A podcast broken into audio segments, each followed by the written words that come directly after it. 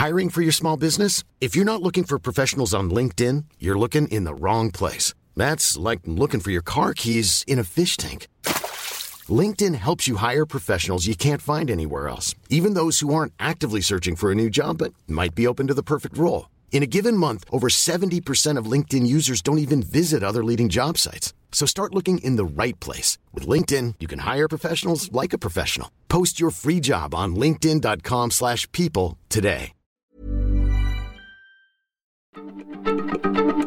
Heraldo Radio, la H se lee, se comparte, se ve y ahora también se escucha.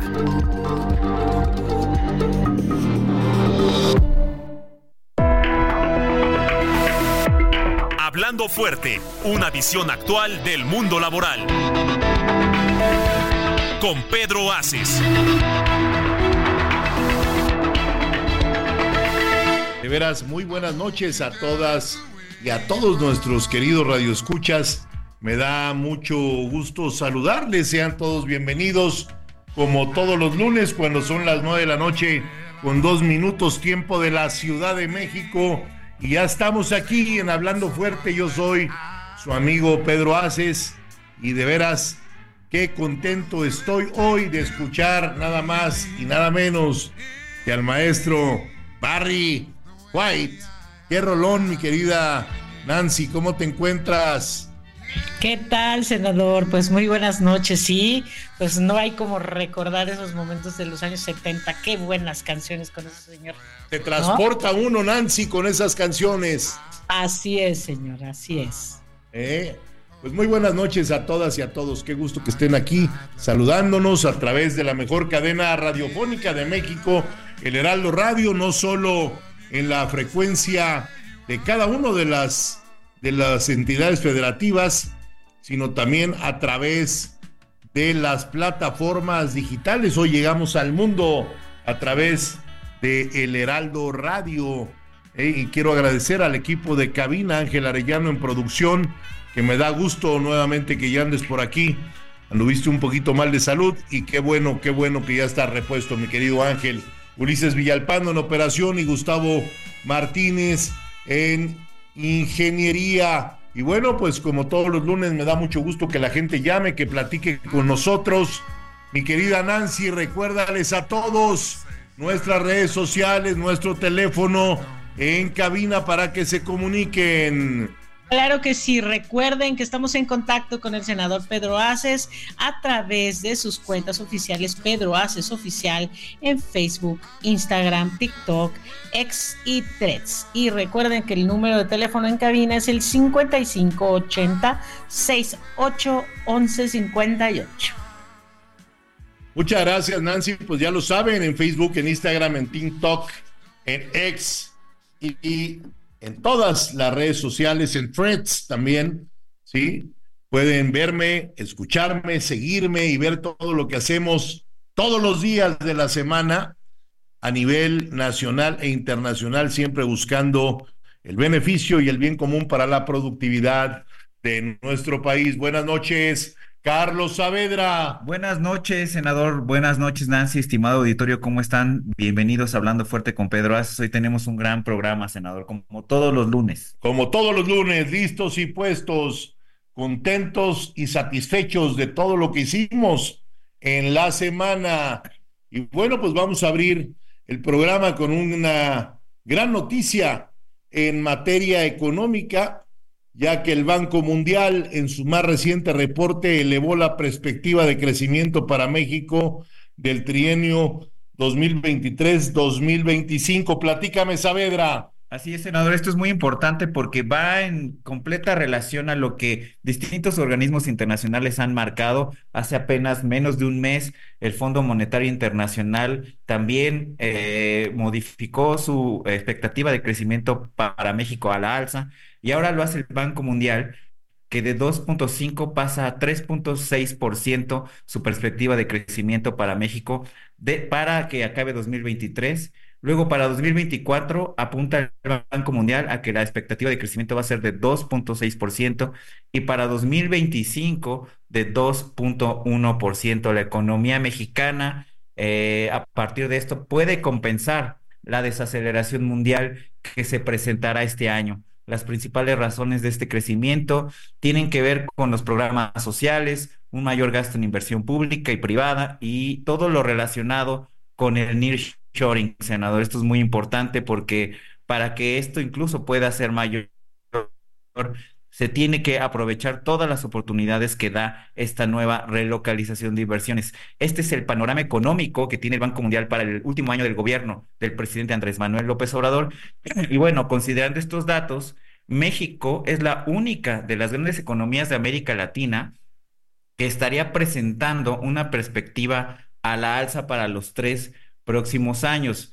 Ya desde el 2023, desde apenas el año pasado, nuestro país registró un crecimiento mayor al esperado. México se destacó en la región de 2%, crecimiento en 2024 y 2.5 en 2025. No, pues muy, muy interesante todo lo que estás mencionando, mi querido Carlos Saavedra, porque son cifras, cifras muy puntuales, ¿no? Todo lo que has comentado. Fíjate, en Brasil, eh, dicen los expertos que se pronostica un avance del 1.5 y 2.2% respectivamente de la mano de la baja en la inflación y de las tasas de interés. Y en Argentina el Banco Mundial proyecta que la economía avance del 2.7 al 3.2% en este año y en el 2025 tras la caída del 2.5% que tuvieron en el 2023, a nivel global, el Banco Mundial enfatizó que el riesgo de recesión ha disminuido durante el año pasado, beneficiando siempre la recuperación de la economía. Es marlo en cuenta, ya que se está directamente relacionando con dos temas que en este programa hacemos mucho énfasis. El salario, las oportunidades del empleo y la relación del nearshoring. Por esto es muy importante la acción sindical y de los que los trabajadores cuenten con una verdadera representación, no sindicatos que realmente simulan que tienen trabajadores y ni siquiera los conocen. Y voy a dar una noticia buenísima hoy. Eh, conjuntamente con el Consejo Coordinador Empresarial, el día 19 de febrero en la Ciudad de México, Consejo Coordinador Empresarial y CATEM, algo que nunca se ha visto en México, la Central Obrera de mayor envergadura y la Confederación eh, pues más importante de empresarios, que es el Consejo Coordinador Empresarial que engama a todas las confederaciones patronales. Nos hemos sumado, eh, hemos sido una voluntad en torno a un propósito que es decir a México, decirle al mundo, decirle a la gente qué es el nearshoring, cómo vienen las inversiones y tenemos una justificación muy importante para ello. El nearshoring es la solución actual para el comercio exterior en América del Norte y los problemas con las cadenas de suministros ocasionados por la pandemia del COVID-19 y nuestra proximidad en el mayor importador mundial con algunos de los factores que favorecen el nurturing en México por su posición altamente estratégica. El nurturing es la relocalización de las empresas para producir en el mismo tiempo que se, que se consume y ahorrar muchísimo el transporte que venía desde China para el país consumidor número uno, que son los Estados Unidos la interrupción de las operaciones en este país demostró la, eh, la vulnerabilidad del offshoring, sobre todo cuando hay exclusividad en los proveedores o estos se encuentran en el mismo país, ¿no? Y la verdad, ¿cómo se puede beneficiar a México con el nearshoring? En América se encuentra el mayor importador mundial, que es Estados Unidos, y si bien China, como lo decía yo, por muchos años ha sido uno de los mayores proveedores del país vecino, pues la relación entre los dos países ha ido en descenso en los años recientes. Estos son los factores que México debe de aprovechar ahora en el nurturing. A ver, las difíciles relaciones entre China y Estados Unidos. El TEMEC ¿Qué hace? Facilita el comercio entre nuestro país, Estados Unidos y Canadá. Hoy tenemos una, proximidad territorial entre las dos naciones muy importantes, por eso es la importancia de que se vengan a constituir las empresas a México, sobre todo en la zona centro para salir al Golfo, al Pacífico y en la frontera norte para estar más cerca de la Unión Americana. Los bajos costos de operación en nuestro país, pero también tenemos que tener categoría y ya no podemos estar diciendo, y eso quiero que Carlos Saavedra se lo grabe, porque México tenemos una mano de obra barata, eso ya no se puede decir. Lo que tenemos que decir es, porque eso se decía en otros tiempos, aquí lo que tenemos que decir es, en México tenemos la mejor mano de obra del mundo, porque tenemos una cosa muy importante que es la capacitación, la certificación. Hoy en México estamos listos para recibir a las empresas porque tenemos mano de obra calificada y con ello nuestras cadenas de suministro van a ser rápidas y seguras en todo momento. Tenemos el buen desempeño de la industria nacional en todos los sectores, desde la automotriz hasta el que me digan, hoy estamos listos y somos una nueva realidad laboral y por eso CATEM está tan interesada en impulsar el nurturing para que los empresarios de otros países tengan la confianza que en México el sindicalismo hoy es diferente al del ayer, que en México el sindicalismo hoy los va a recibir con los brazos abiertos, no los va a extorsionar y van a poder en todo momento eh, tener una relación obrero-patronal de primer nivel y sobre todo, como lo venía yo diciendo, con trabajadores que tengan mano de obra calificada, Carlos. Así es, senador, esto es muy importante, es un foro, es una cumbre que ya, ya está por suceder, que además con un nivel, una categoría de, panelistas nos acompañarán empresarios de primer nivel, los empresarios que son los que ahorita están teniendo la relación completa con el nearshoring, también eh, los actores de gobierno que son los directamente relacionados con esta nueva dinámica, eh, académicos, comunicadores, un foro que la verdad no había tenido lugar, eh, no tiene precedentes, si me permite, senador, en, e, sobre este tema, y la verdad es que hace mucha falta porque el análisis y la reflexión sobre el nearshoring son importantes en este momento que está por iniciar un nuevo gobierno y que debe tomar excelentes decisiones. Bien lo decía Carlos. Bueno, pues el secretario del Trabajo a nivel federal, la secretaria de Economía, el director de la Comisión Federal de Electricidad, el secretario de Hacienda, por el gobierno de la República, 12 gobernadores convocados, tendrán grandes empresarios que encabezados por Carlos Slim, que ya también confirmó su presencia, la doctora Guadalupe Phillips, que es una erudita en los temas de materia económica, finanzas y desarrollo, también estará presente con nosotros el presidente del Consejo Coordinador Empresarial, Francisco Cervantes, algunos otros empresarios de la mayor envergadura a nivel nacional, de todas las industrias, participarán también. Eh, eh, por CATEM estará un servidor y algunos secretarios generales de sindicatos muy importantes y habrá empresarios, así como los que nombré, de, de mucha envergadura, empresarios también que han hecho, Carlos, de una empresa familiar en un principio han pasado a una pyme, hoy son una mediana industria, y déjame decirte algo que es de admirarse.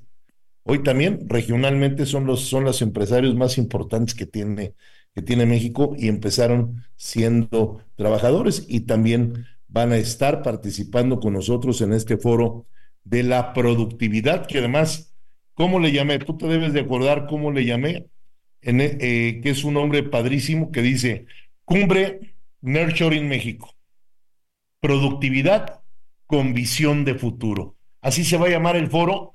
El foro va a empezar a las nueve de la mañana y va a terminar a las nueve de la noche. Va a haber paneles todo el día importantísimos, interesantísimos.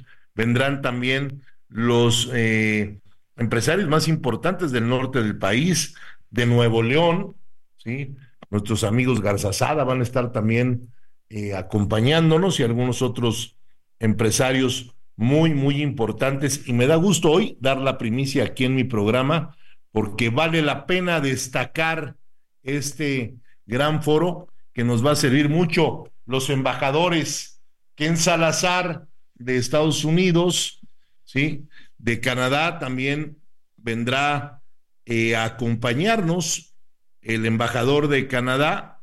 Y bueno, le haremos las eh, invitaciones necesarias, así como le hará llegar a Ken Salazar de Estados Unidos y a, y a Grain Clark de Canadá, que es el, el embajador aquí en México, hombre con mucha experiencia en América Latina porque estuvo en Perú, estuvo también como embajador en Bolivia y también fue embajador en la OEA y conoce muy bien el sentimiento latino.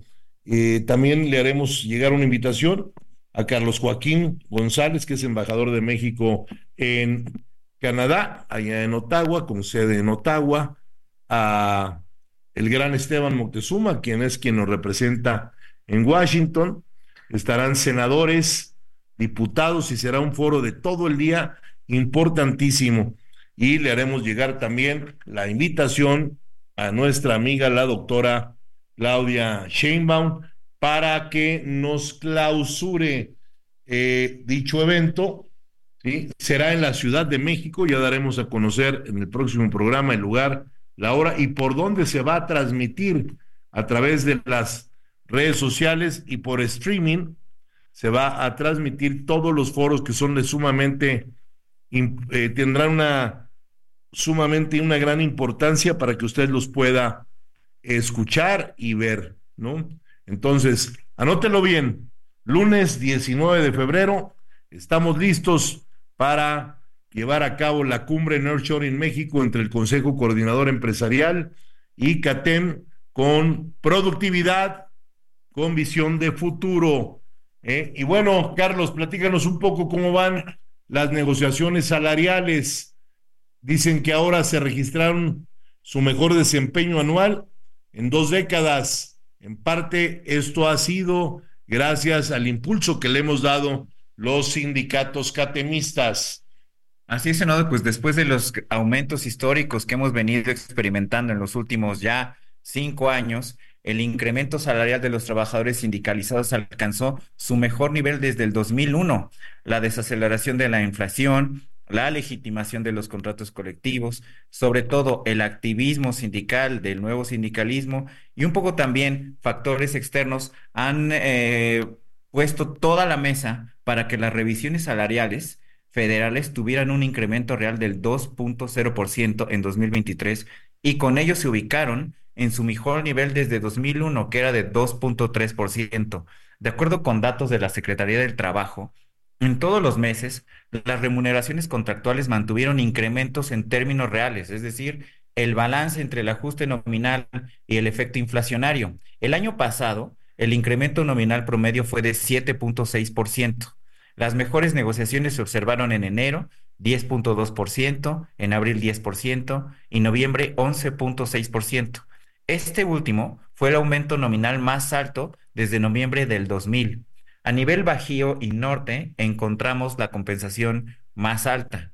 Aquí comprobamos de la ley de la oferta y la demanda. Los tabuladores del personal sindicalizado se han tenido que acelerar por el incremento del salario mínimo, una presión sindical importante por la legitimación de los contratos colectivos y una tendencia del mercado por negociar los contratos a la alza especialmente en zonas de alta demanda. Si vamos a los datos del sector maquilador, vemos crecimientos arriba del 5% en términos reales. Hay vientos a favor en materia salarial. Además, el aumento del salario mínimo ha tenido un efecto espejo en el resto de las negociaciones salariales. Esto implica un grupo de 227.638 trabajadores más de los que fueron beneficiados en 2022 de los incrementos y las remuneraciones contractuales. Otro factor, de acuerdo con la Secretaría del Trabajo, son los incrementos en las negociaciones y la competencia sindical. La presión de los sindicatos ha creado un buen ambiente para que los trabajadores tengan beneficios en sus negociaciones de los salarios. Hay que celebrar también, es importante, y esto lo hacemos eh, desde la CATEM, la voluntad de los empresarios, porque todo esto no podría suceder sin la voluntad, la conciencia y el apoyo por parte de los empresarios que, de los empresarios que además han sabido adaptarse a estos aumentos salariales superiores. Para este año, la perspectiva es positiva. La última encuesta de compensación de AON prevé un incremento salarial promedio de 8.8% para el personal sindicalizado en 2024. La mitad de las negociaciones se realizarán en los primeros meses del año. Las regiones del Bajío y norte del país son las zonas donde se proyectan los incrementos salariales promedio más altos entre la fuerza laboral sindicalizada. En estas regiones hay empresas que proyectan crecimientos nominales máximos de entre 13 y 17.2%. Por otra parte, las industrias de autopartes y automotriz con ajustes promedios del 9.2% lideran las proyecciones en 2024. Y bueno, esto es una muy buena noticia para que las y los trabajadores que aún no cuentan con un sindicato o que buscan un mejor sindicato se acerquen a él. Es la prueba de que la sindicalización con un sindicato efectivo, con un sindicato real, da, pone todas las, pone todas las pautas para que haya una mejor negociación colectiva, una mejor negociación para los salarios. Esto es muy importante, senador, y bueno, que los trabajadores lo sepan. Oye, Carlitos, no te has mejorado. Sigues malito de la garganta, es que la epidemia, de veras, abríguense porque los fríos están, están de veras muy, muy fuertes y el COVID ha regresado, ¿eh? Ha regresado, hay, hay temas importantes que atender en materia de salud, hay que vacunarse. No crean que, pues que el COVID fue pasajero, yo creo que está como, ¿te acuerdas aquella estación de radio, el fonógrafo, no? el que llegó para quedarse, pues yo creo que así fue el COVID. Oye, y además, en base a lo que dices, ¿sí? ya la OIT, la Organización Internacional del Trabajo, asegura que México se encuentra entre los únicos tres países del mundo con un crecimiento real del salario en el 2023. El mercado laboral global registró un comportamiento positivo en el año impulsado por varios de los indicadores clave recuperándonos del impacto de esta pandemia. Y de esto voy a platicar con ustedes, no se vayan, no le cambien. 98.5 FM, el Heraldo Radio. Regreso aquí en Hablando Fuerte en unos minutos. Estás escuchando Hablando Fuerte, el sindicalismo de hoy en la voz de Pedro Aces.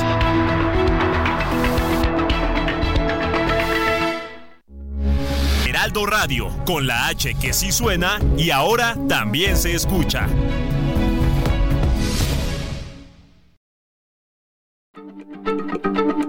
Heraldo Radio, la H se lee, se comparte, se ve y ahora también se escucha.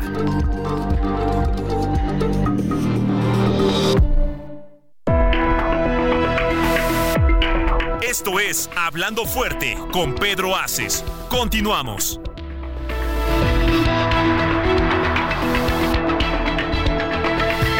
Qué bueno que siguen con nosotros aquí en este su programa, Hablando Fuerte. Yo soy Pedro Aces, para los que nos acaban de sintonizar. Son las 9 de la noche con 31 minutos. Y bueno, estábamos hablando de lo que asegura la Organización Internacional del Trabajo, de que México es uno de los tres países en el mundo que ha tenido un real crecimiento en el salario en este pasado año 2023. El mercado laboral global registró un comportamiento positivo el año pasado con varios de los indicadores claves. Hiring for your small business? If you're not looking for professionals on LinkedIn, you're looking in the wrong place. That's like looking for your car keys in a fish tank. LinkedIn helps you hire professionals you can't find anywhere else, even those who aren't actively searching for a new job but might be open to the perfect role. In a given month, over 70% of LinkedIn users don't even visit other leading job sites. So start looking in the right place. With LinkedIn, you can hire professionals like a professional. Post your free job on linkedin.com slash people today. Ya recuperados del impacto de la pandemia. Oye, por cierto, Yo creo que Robin se fue de vacaciones hasta. Robin? Se debe andar por allá en las arenas del mar. Ahora, este, sí, ahora sí no tengo idea de dónde anda Un saludo a Robin donde quiera que Desde que se junta con Juanito Beckman, que le mando un saludo a él y a Mauricio Garduño. A los dos un, un fuerte abrazo. Ya como que le vale madre todo, ¿no? Ya, no ha hecho acto de presencia. Ya no. ¿eh? Ha de andar en las arenitas del mar. Pero bueno, dice la OIT que la inflación mantiene presionados los salarios con un deterioro en el poder adquisitivo en la mayoría de las economías y señala un nuevo informe ¿no? dentro de las economías que conforman el grupo de los 20, mejor conocido como el G20, solo tres naciones registraron el año pasado un crecimiento real en los salarios en medio de un escenario de alta inflación y fueron China, Rusia y México. Y eso se debe al sistema tripartita, Carlos, a que nos ponemos de acuerdo con el gobierno, los empresarios y los trabajadores. Y yo sigo diciendo, el salario mínimo no debe de darle miedo al empresariado.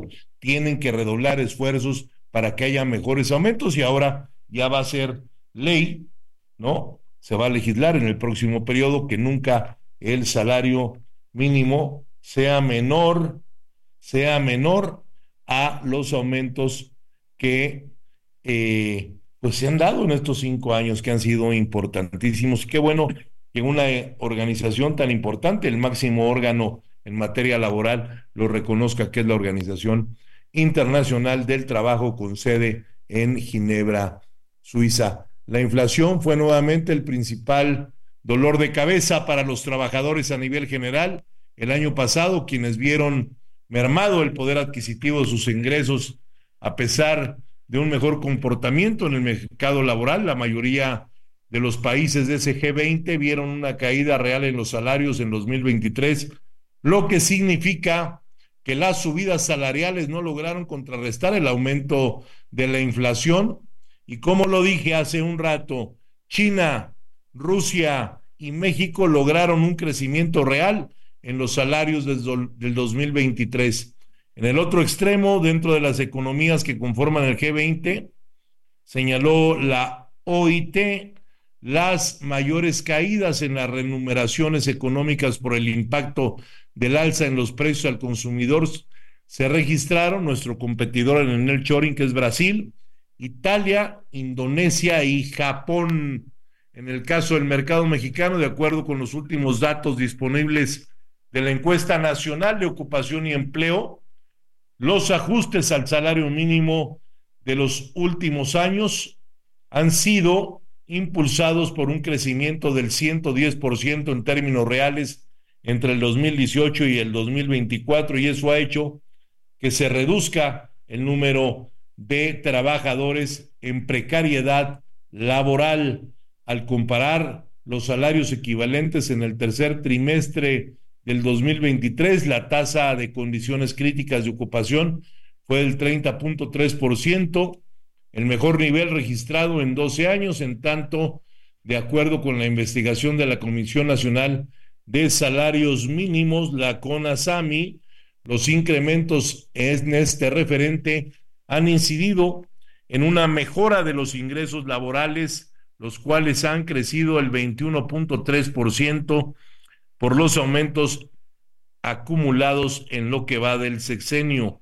A nivel global, señala la OIT que el informe que tienen tanto de desocupación como de la brecha laboral, la cual abarca la necesidad más amplia del empleo en el mercado, tuvieron un comportamiento positivo en 2023 y ya regresaron a los tres niveles previos de los registrados antes de la emergencia sanitaria por el COVID-19, a pesar de la eh, ralentización de la economía, el crecimiento mundial del 2023 fue ligeramente superior a lo previsto. En los mercados del trabajo, se mostró una sorprendente resiliencia y para este año la misma OIT estima que tras la recuperación del impacto de la pandemia se proyecta que el número de personas en búsqueda de empleo aumenta de 2 millones de más de 2 millones a lo largo del 2024, lo que elevaría una tasa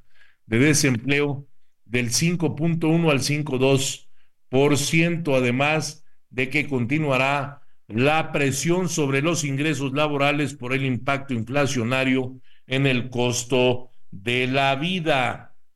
Y bueno, pues tenemos muchas cosas de las cuales vamos a platicar en este segundo bloque de nuestro programa, pero qué interesante ese señalamiento puntual que hace la Organización Internacional del Trabajo sobre los salarios para tres países, porque honestamente, y hay que decirlo, China pues ha demostrado, y como lo decía yo en un foro hace unas semanas donde tuve la oportunidad de participar, los modelos los tenemos que copiar de quienes están liderando al mundo en productividad.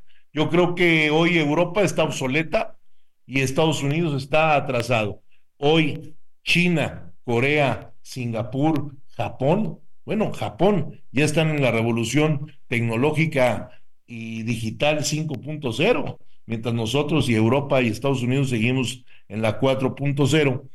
Entonces, es muy, muy importante que copiemos esos modelos económicos que tienen los orientales, haciéndolos en un traje a la medida a México, porque no puedes hacerlo exactamente igual, porque nuestra idiosincrasia, nuestras formas, todo es diferente. Sí. ¿sí? Pero el crecimiento, Carlos, que han tenido en 30 años, pues hay que tomarlo en cuenta y hay que copiar las cosas buenas. Antes de que iniciaran estos eh, aumentos históricos al salario mínimo, se decía que los aumentos anteriores, la crítica era pues que no superaban el nivel de la inflación. Y estos datos que hemos estado viendo, que son datos que no son del el gobierno, no, no vienen de México, sino que vienen del extranjero, lo que revelan es que eh, los aumentos, eh, que además el nivel de aumentos y la, y la constancia en ellos ha recuperado el nivel adquisitivo de los trabajadores. Esto como con datos de la Organización Internacional de Trabajo. Esto es muy importante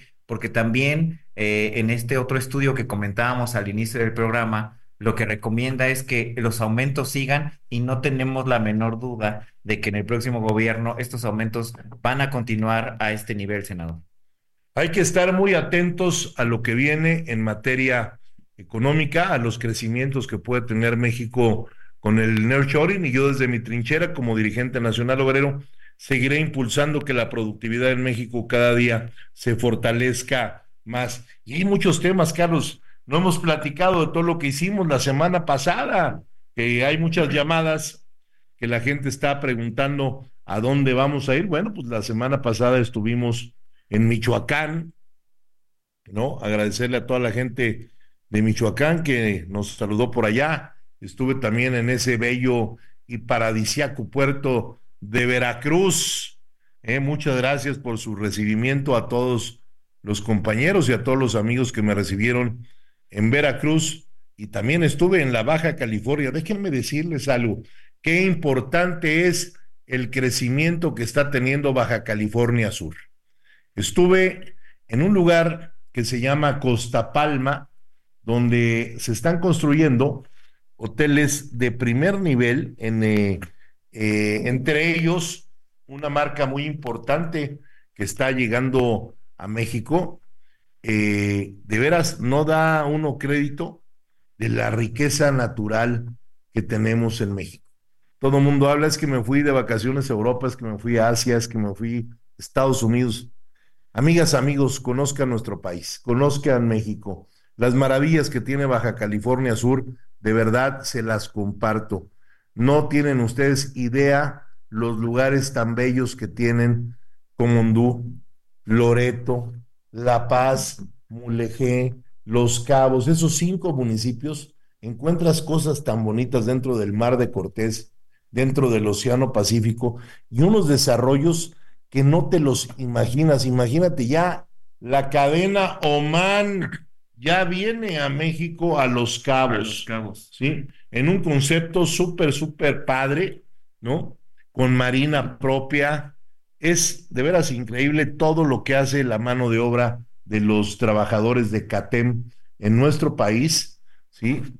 Eh, y estoy maravillado con todas las cosas. Ya están llegando las ballenas, por cierto. Ah, ya están llegando las ballenas a Baja California Sur. Deben de irlas a ver ahora eh, en enero, febrero y hasta marzo. Están ahí, deben de darse una vuelta porque vale mucho, mucho la pena invertir en nuestro país. Y bueno, en materia internacional, Carlos, tenemos eh, pues muchas cosas importantes. Ya también arrancó el proceso electoral, ¿no? ¿Qué me platicas de ello? Así, senador, el día de hoy Ana, arrancó formalmente el proceso electoral de Estados Unidos, nuestro vecino, nuestro principal aliado, con el caucus de Iowa, este caucus tan famoso y tan popular eh, por su implicación, porque con este caucus inicia toda la carrera presidencial en Estados Unidos y bueno, es un proceso que va a concluir el 5 de noviembre, el día de la elección eh, por el próximo presidente de Estados Unidos. Son los republicanos los que viven su primera jornada de votación para elegir a quién quieren que represente su partido a la elección presidencial. Y lo hacen en Iowa, un estado donde el proceso electoral es diferente al de otros estados. Para empezar, la votación en Iowa se llama caucus. La mayoría de los estados organizan elecciones primarias para, para nominar a un candidato presidencial, pero los caucus siguen siendo un proceso distinto y más complejo. Las primarias son una especie de mini elecciones. Los votantes emiten su voto de forma privada, ya sea en persona o por correo, durante el transcurso del día de las elecciones. En cambio, los caucus requieren que los miembros del partido asistan a un lugar en persona y a una hora específica. En el caso del caucus del día de hoy, estimado auditorio, pues las temperaturas en Iowa eran eh, prácticamente gélidas y el eh, candidato, el precandidato Donald Trump, hacía un llamado que sin importar la temperatura, las personas asistieran a votar a estos centros que en este caso fueron escuelas, centros comunitarios e iglesias de todo el estado donde los representantes de los candidatos pronunciaron discursos antes de que los electores emitieran su voto, escribiendo el nombre de su aspirante preferido. La mayoría de los estados dejaron atrás este tipo de elección, estos caucus, en favor de las primarias, pero el Partido Republicano de Iowa se apega a este sistema, al igual que en Nevada, en Idaho, en Missouri, en Dakota del Norte, en Hawái, en Wyoming y Kentucky. La contienda republicana se ha reducido a cuatro candidatos presidenciales principales. El expresidente Donald Trump, el gobernador de Florida Ron DeSantis, la ex embajadora de Estados Unidos en la ONU Nikki Haley y el empresario de biotecnología Vivek Ramaswamy. Y bueno, a tres horas de haber iniciado este caucus estimado auditorio, ya hay un claro ganador y es Donald Trump, que aventaja por 30 puntos al segundo lugar que en este momento se está disputando entre Ron DeSantis y Nikki Haley. El objetivo por el que luchan los republicanos en Iowa es realmente mínimo porque los candidatos repartirán apenas 41 delegados que representan poco más del 1% del número total con miras a la Convención Nacional Republicana de julio. Esto en contraparte a los demócratas que optaron por priorizar los estados con una composición racial más diversa que Iowa para iniciar este proceso de precampaña. El Partido Demócrata comenzará en Carolina del Sur este 3 de febrero y en Nevada el 6 de febrero, donde los votantes demócratas van a empezar a elegir quién los va a representar. Todos es, todo mundo espera que sea Joe Biden el que repita ahora como candidato demócrata a la presidencia para la elección del 5 de noviembre. Nancy, ¿quién gana la presidencia en Estados Unidos? Definitivamente es tan importante lo que ocurre con el caucus porque se define en una elección, por primera vez es una elección claramente real, en la que un votante real hace su primer eh, marcaje hacia dónde pueden caminar el asunto y por supuesto que la batalla está entre Donald Trump y Joe Biden, pero Joe Biden ya no tiene ningún, ninguna eh, perspectiva de ganar. Por supuesto que Donald Trump podría ganar. Entonces, eres republicana, mi querida Nancy. No lo soy, no lo soy, solamente digo lo que, por dónde podría encaminarse el asunto. Pues mira, yo en mi perspectiva personal la veo muy pareja hasta el día de hoy. No veo que ninguno de los dos todavía repunte. Creo que hay muchos que quieren el regreso de Trump. Porque yo lo compararía a Trump con Lorenzo Garza. A mí que todo el mundo sabe que me gusta la fiesta brava. Lorenzo Garza pues, era el ave de las tempestades. O lo amabas o lo odiabas. Y yo creo que así está Donald Trump, ¿no? Sí. Así es. Sí, son muchos de los candidatos hoy en día, de los candidatos a, a presidentes. ¿Los amas o los odias? Como a Hugo Garduño, ¿no? Todos los que le hablan y no les contestan, ¿no? ¿Eh? Sí, bueno, Hugo se le aprecia mucho. A Hugo se le aprecia. Oye, ¿y qué crees? Hoy, hoy, clase de historia. Voy a decir, uno de los líderes más importantes de el mundo moderno, de, de nuestra orbe, al quien yo, que es uno de los tres, junto con Nelson Mandela y Lech Walesa, y lo he dicho muchas veces, que me hubiera encantado conocer. Hoy hubiera cumplido 95 años de edad. Un hombre que fue activista en los Estados Unidos, que se convirtió en el vocero y en el líder más visible del movimiento de los derechos civiles desde 1955 hasta que lo asesinaron un 4 de abril de 1968. Yo era un niño todavía pero me hubiera encantado conocerlo porque era hijo un fuera de serie. He leído muchas veces su discurso que se llama Tengo un sueño para que sepan de quién estoy hablando. Es un discurso que trascendió fronteras y le valió un gran reconocimiento y respeto a nivel mundial.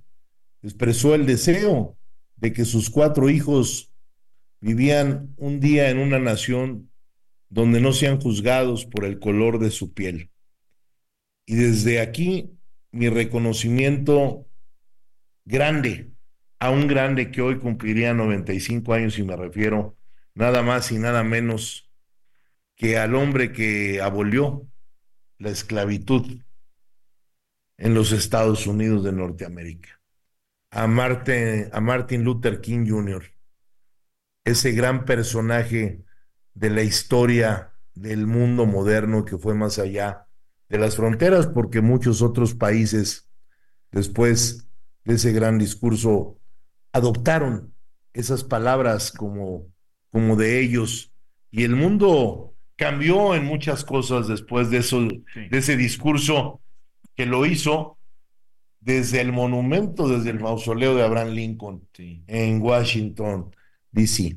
Su mensaje no debe delimitarse a su famoso discurso, ¿no? La verdad es que tras la marcha en 1963, donde participaron nada más y nada menos que un cuarto de millón de gentes, 250 mil personas se dieron cita, no cabían entre el obelisco y el mausoleo, el memorial, el, memorial Lincoln Center, no cabía la gente.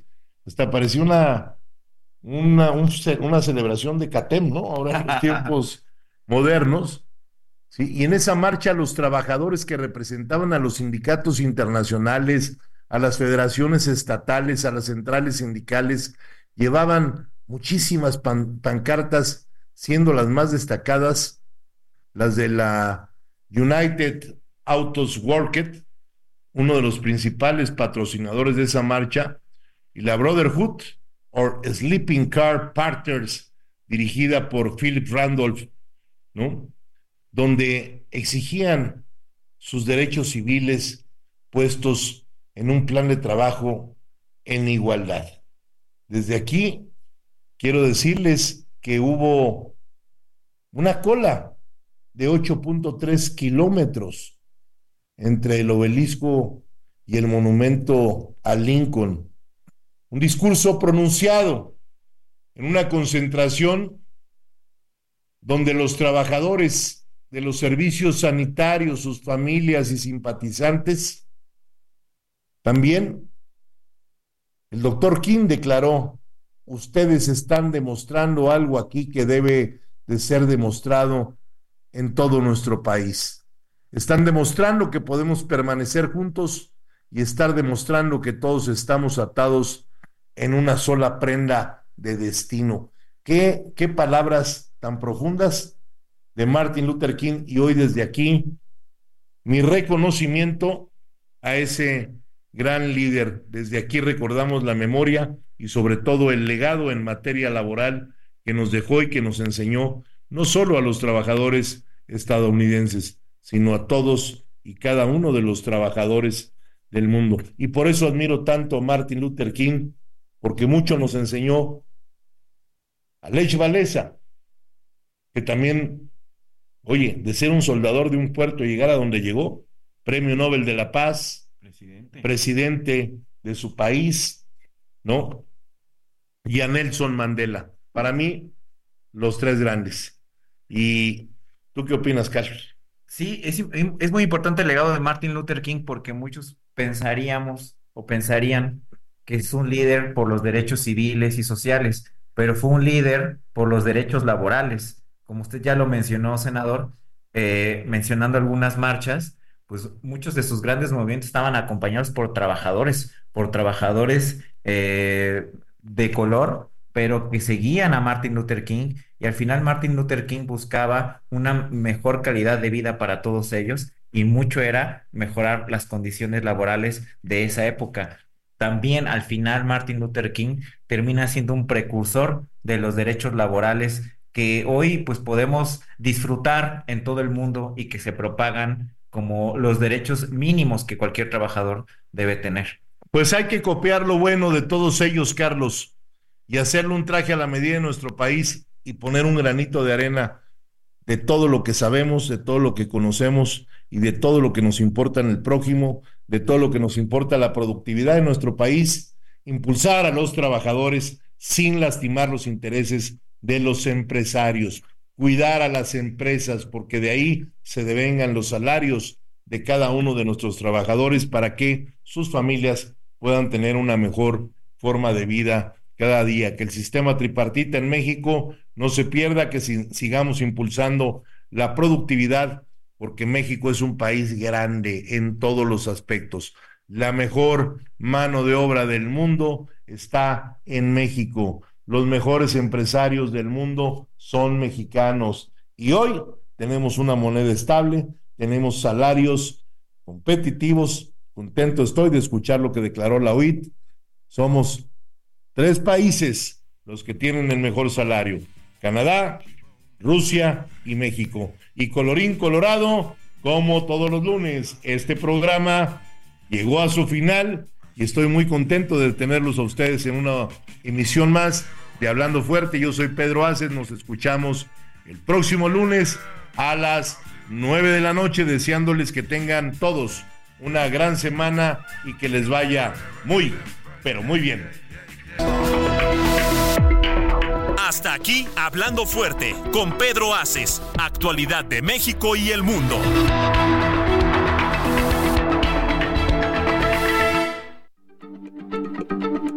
Heraldo Radio, la H se lee, se comparte, se ve y ahora también se escucha.